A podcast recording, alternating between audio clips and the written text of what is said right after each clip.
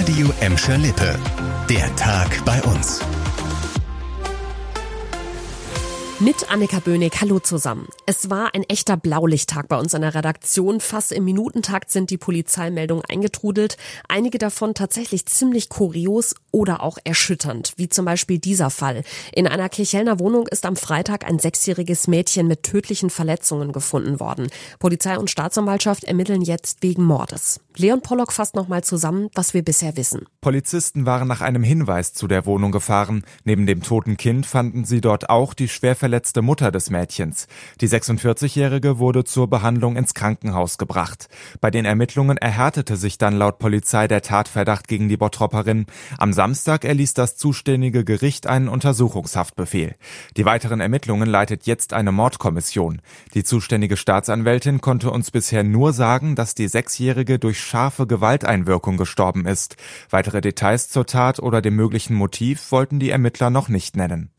Und auch in Gelsenkirchen-Horst hat es am Wochenende einen dramatischen Zwischenfall gegeben. In der Hauptrolle ein Samurai-Schwert. Damit hat ein 45-jähriger Mann laut Polizei am Samstagabend mehrere Passanten bedroht. Nach einem Streit auf der Straße an der Rennbahn soll er drei junge Leute mit dem Schwert verfolgt haben. Außerdem soll der Gelsenkirchner damit immer wieder auf die Straße gerannt sein und Autofahrern gedroht haben. Die Aufforderung von Polizisten, das Schwert fallen zu lassen, ignorierte der Gelsenkirchner erstmal. Erst als die Polizisten ihre Dienstwaffe zogen, gab er auf. Der 45-Jährige wurde festgenommen und das Samurai-Schwert sichergestellt.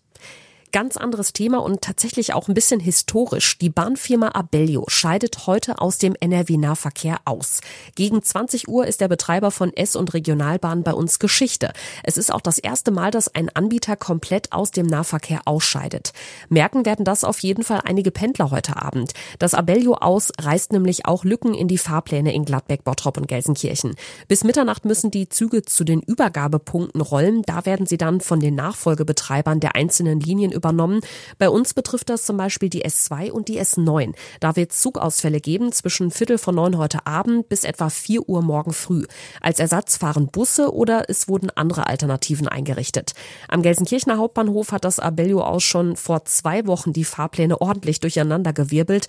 Die RB 35 über Duisburg zum Niederrhein und die RB 46 von Gelsenkirchen nach Bochum wurden vorübergehend eingestellt. Und wenn ihr statt mit der Bahn eher mit dem Auto unterwegs seid, dann müsst ihr euch auf eine neue Großbaustelle an der A2 einstellen. Da ging es heute los zwischen dem Dreieck Bottrop und Oberhausen-Königshardt. In beiden Richtungen wird die Fahrbahn neu gemacht und die Anwohner können sich auf neue und höhere Lärmschutzwände freuen.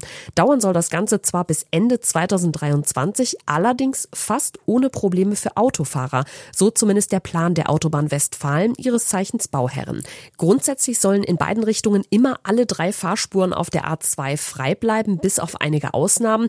Die erste gibt's schon jetzt am Wochenende. Da wird die Autobahn zwischen dem Dreieck Bottrop und der Brücke Fernewaldstraße zweispurig. Mal gucken, wie viele Ausnahmen es dann noch werden. Das war der Tag bei uns im Radio und als Podcast. Aktuelle Nachrichten aus Gladbeck, Bottrop und Gelsenkirchen findet ihr jederzeit auf radio und in unserer App.